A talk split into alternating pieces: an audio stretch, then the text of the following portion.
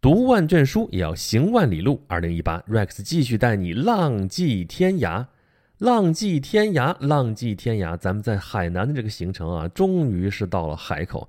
咱们可以回忆一下啊，咱们是从三亚开始的，从三亚，然后进了五指山区，后来出来之后，从东边绕了小半圈，到了琼东啊，琼海这个地方啊，五指山、万泉河，咱们都算去过了。到后万泉河的入海口在博鳌，然后我们才到了海口。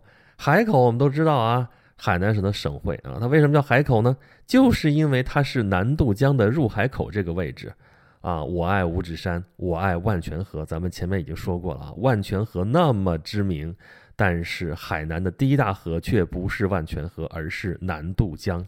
而这个南渡江入海口就在海口这个地方，而且这次我在海口的时候住也就住在了入海口这个地方啊，就在海淀。不是北京的海淀啊，虽然我跟海淀很有渊源啊，我刚到北京就在海淀，那是上学，后来工作也在海淀。我在海淀折腾了十几年，现在也不能说折腾出海淀的手掌心了啊。不过那是北京的海淀区，我现在说的呢是海口的海淀岛啊，也不是一个店啊。北京海淀区那店是沉淀的淀啊，或者说垫子的垫，那白洋淀吧，就那个垫子就是个湖泊的那个意思。但这个甸字啊，是高山草甸的甸啊，是缅甸的甸。海甸岛这个岛呢，就刚才说在南渡江的入海口啊。这个南渡江从海南岛五指山区发源，然后七六拐弯，七六拐弯啊，自南向北注入琼州海峡，应该说是啊，在入海口这个地方呢，就冲击出来了两座岛，一个就是海淀岛，另外一座叫做新布岛。所以说，南渡江入海口这个地方就被这两座岛隔成了一个三叉的一个形状。那么我去那儿住，就住在了海淀岛的最北端啊，就隔一个院墙，隔一条马路就到大海了。那这儿算是海南岛的最北端吗？啊，其实不是啊，因为这地方刚说了，这是一个岛啊，就已经在海南岛主岛之外了。虽然就隔了一条河，那它也是独立的一个岛啊，所以它不在海南岛上了已经。那这算是海口市的最北端吗？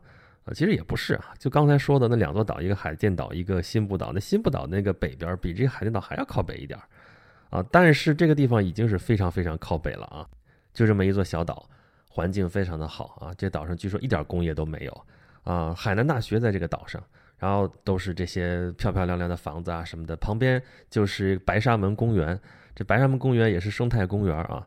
呃，白沙白沙嘛。这地方原来就说沙子特别白，白沙滩啊！我前边已经吐槽了半天海南岛的这个沙子了吗？啊，就没看到特别好的沙滩啊。但是白沙门里边也没有进去，但看那个样子，好像沙子也就那么回事儿啊。据说也是这些年过度开发，沙子也没有之前好了。哎呀，真的好可惜，这次去海南居然没有看到好的沙滩，我再次吐槽一下。那这白沙门公园里边还有解放军渡海登陆纪念。啊，其实解放海南当时第一登陆地并不在这个地方啊，是在啊海口的西边一个地方叫临高啊，那个地方临高角。海南解放的时候啊，已经是一九五零年了，也就是我们建国都已经有半年了。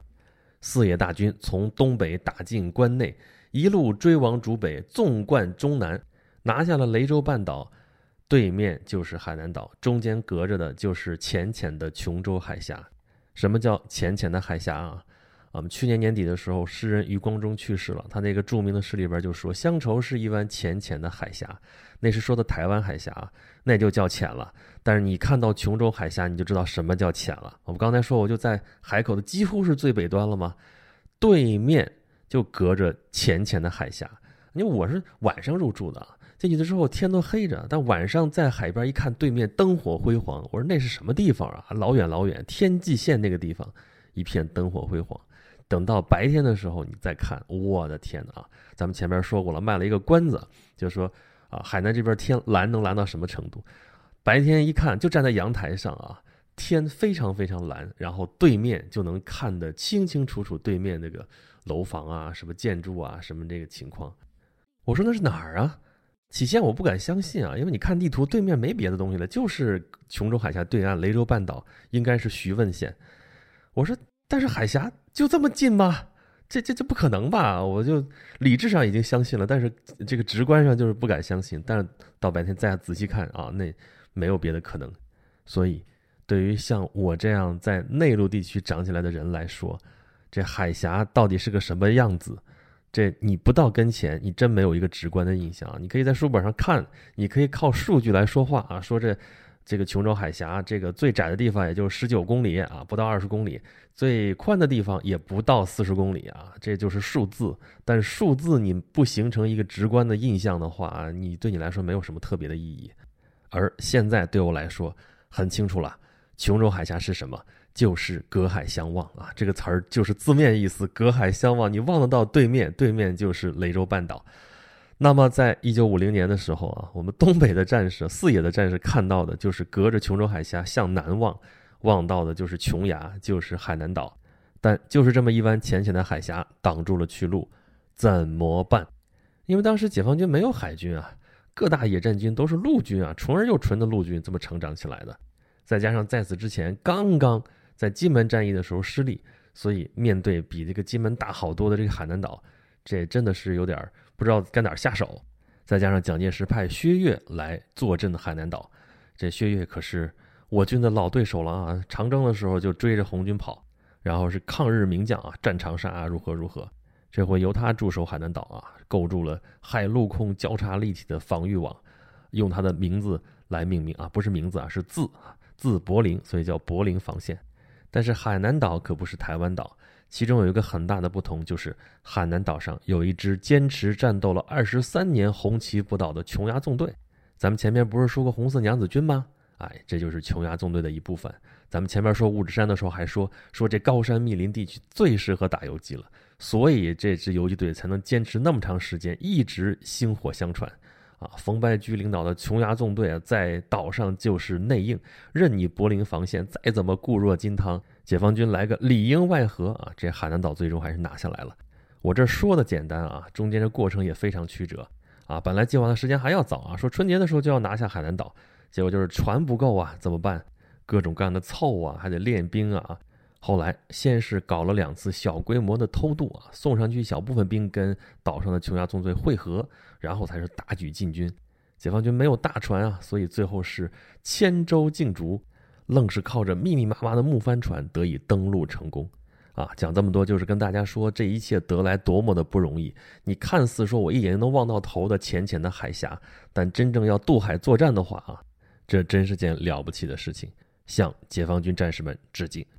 那么这到了海口了啊！要说海口最出名的人物是谁呢？啊，咱这说出名就不能光海南知名了啊！你比如说海南这边到处都有供奉的显夫人啊，这是号称岭南圣母，这南北朝时期的人物了啊。但是在全国来说的话，并不那么知名。再比如说黄道婆，这个应该是比较知名了啊。但是你要不关注中国科技史的话，好像知名度也没有那么高。而且这黄道婆也不是海南人呢。他是松江府的人，是上海人啊。松江现在已经属于上海了嘛？啊，他是到海南这边学会了怎么用棉花来纺纱织布啊，然后把这个技术扩散开来啊，传播出去，这是件功德无量的事情。但是你要说是最有名的海南人的话，要我说就是海瑞。对，没错，海瑞是海南人。海瑞的事迹不用我说了吧？刚直不阿，清正廉洁，在海口这边有他的故居，在屯昌那边有他的祖宅。但是咱们很早很早之前就说过了啊，说中国的这些古迹啊，尤其是这些年代太久远的，基本上都是假的。这海瑞故居这也是后来新建的，你就看看那个意思，看看那个样子就好了啊。那么在海口，什么东西是真的呢？你要去看景观、看景致、看景点的话，那当然是骑楼老街了啊。那啥叫骑楼老街啊？那就是骑着楼的老街呗。其实要我说，应该是骑街的老楼。为什么这么说呢？啊，你看这个名字啊，骑楼老街，肯定它是老街啊，确实比较古老。那街道都有一百多年的历史。要说一百多年历史，这街还不算太古老哈，但是对我们来说已经很古老了。然后那个骑楼啊，那楼叫骑楼，它真的是骑着街的楼，不是我瞎说啊。它就是在路两边建那个楼啊，楼的最下边一层是人行道，就是一个走廊。这样的话呢，因为南方这地方经常下雨嘛，所以因为上面那个楼伸出来，这有个檐儿，所以能够遮风挡雨，行人在底下走，而且沿街有商铺啊，就是一个商住两用楼，哎，这挺好的啊。其实这个样子你在一些反映民国时代的电影里边都能看得到啊。像这样的骑楼呢，并不是只有在海口有啊，像福建啊、广东啊，好多侨乡都有这样的骑楼。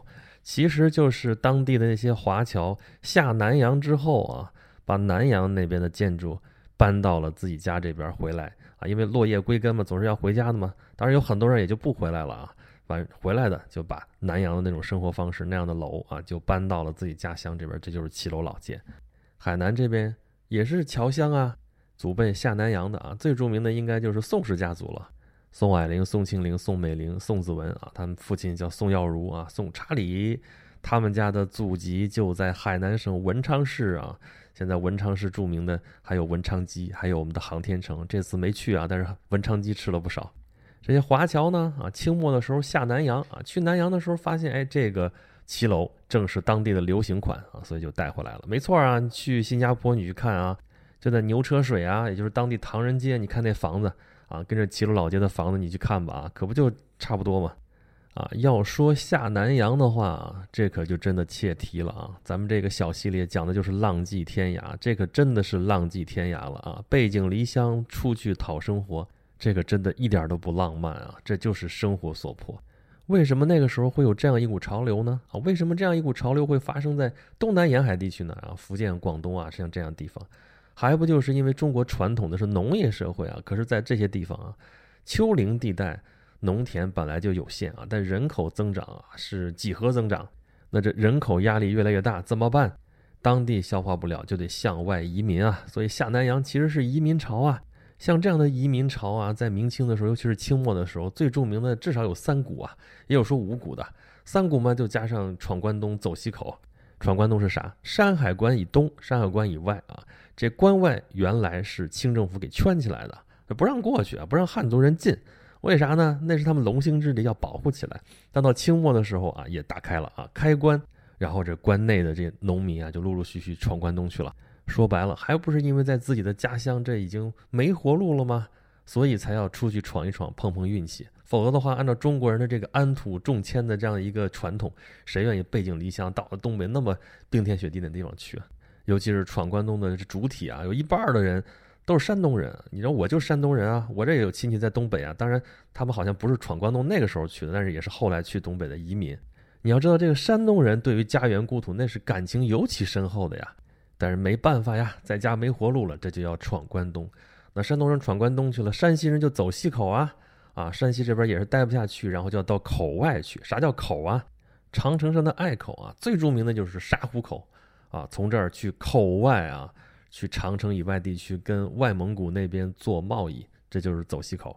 也不光是山西人，还有陕西人，还有河北人啊。那最著名的就是山西人走西口，闯关东，走西口，下南洋啊。有的时候加上汤古道，还有赴金山啊。汤古道，古道就是茶马古道，在西南那边。然后金山呢，就是你看现在美国有旧金山，对吧？为啥叫旧金山呢？San Francisco 啊，圣弗朗西斯科。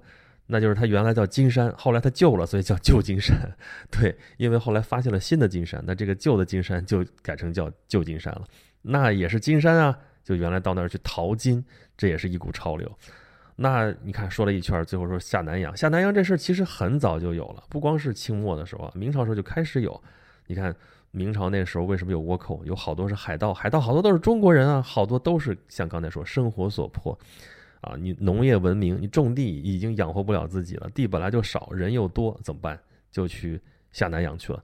所谓南洋啊，我们现在笼统说就是东南亚那块儿啊，但是在古代的时候，这概念跟现在还不完全一样。你看，我们有郑和下西洋，我们现在说西洋啊，指的是西洋国家，都是西欧啊，那个欧美那边算西洋啊，主要指欧洲国家，对不对？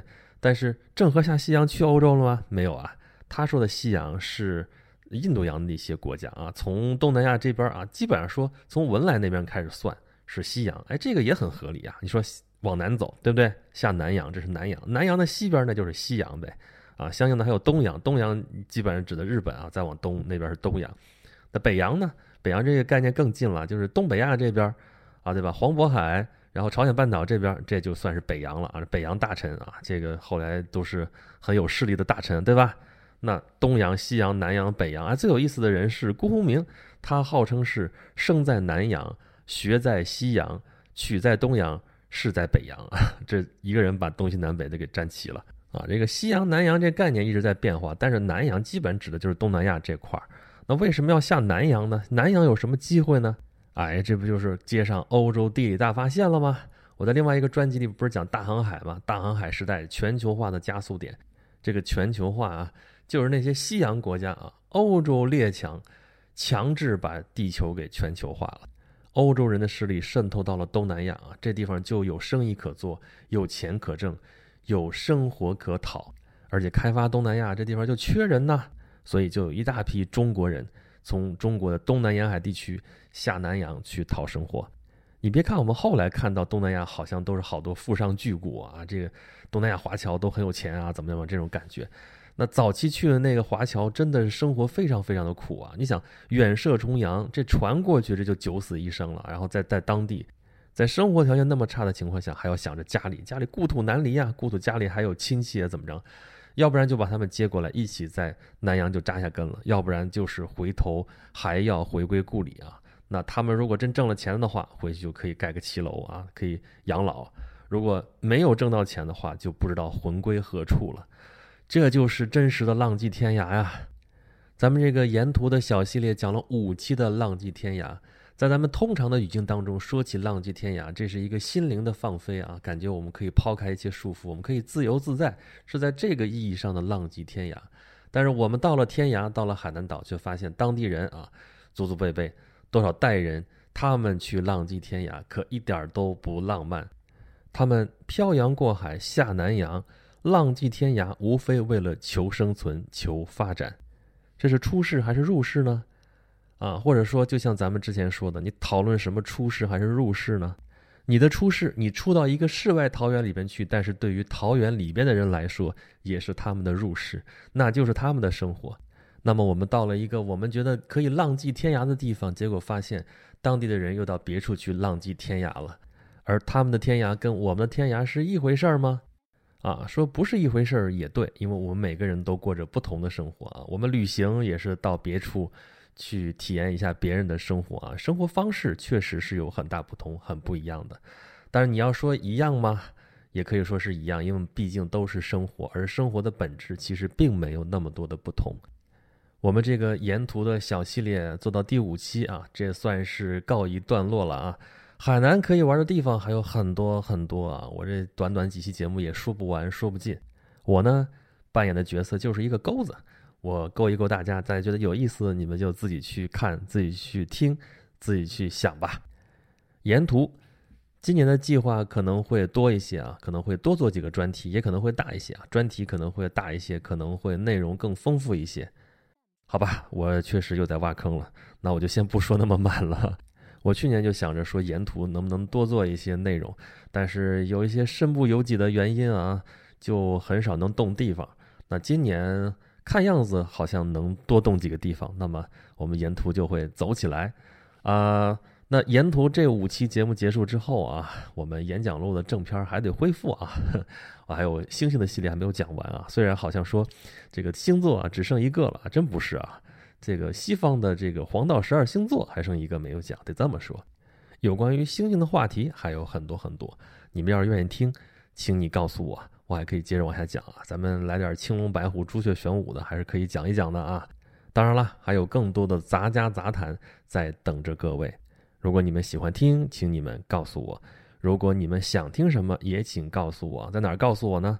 欢迎大家关注我的微信公众号啊，有两个，一个是订阅号啊，订阅号就可以每天发点消息嘛，叫做轩辕十四工作室；另一个是一个服务号，就叫演讲录啊，在这里边你可以跟我聊天儿。啊，可以在底下的菜单里边看更多的内容啊！我现在内容可不只有演讲录这一个，咱怎么说叫产品线吧？我不想把它说成是产品啊，咱就聊天嘛。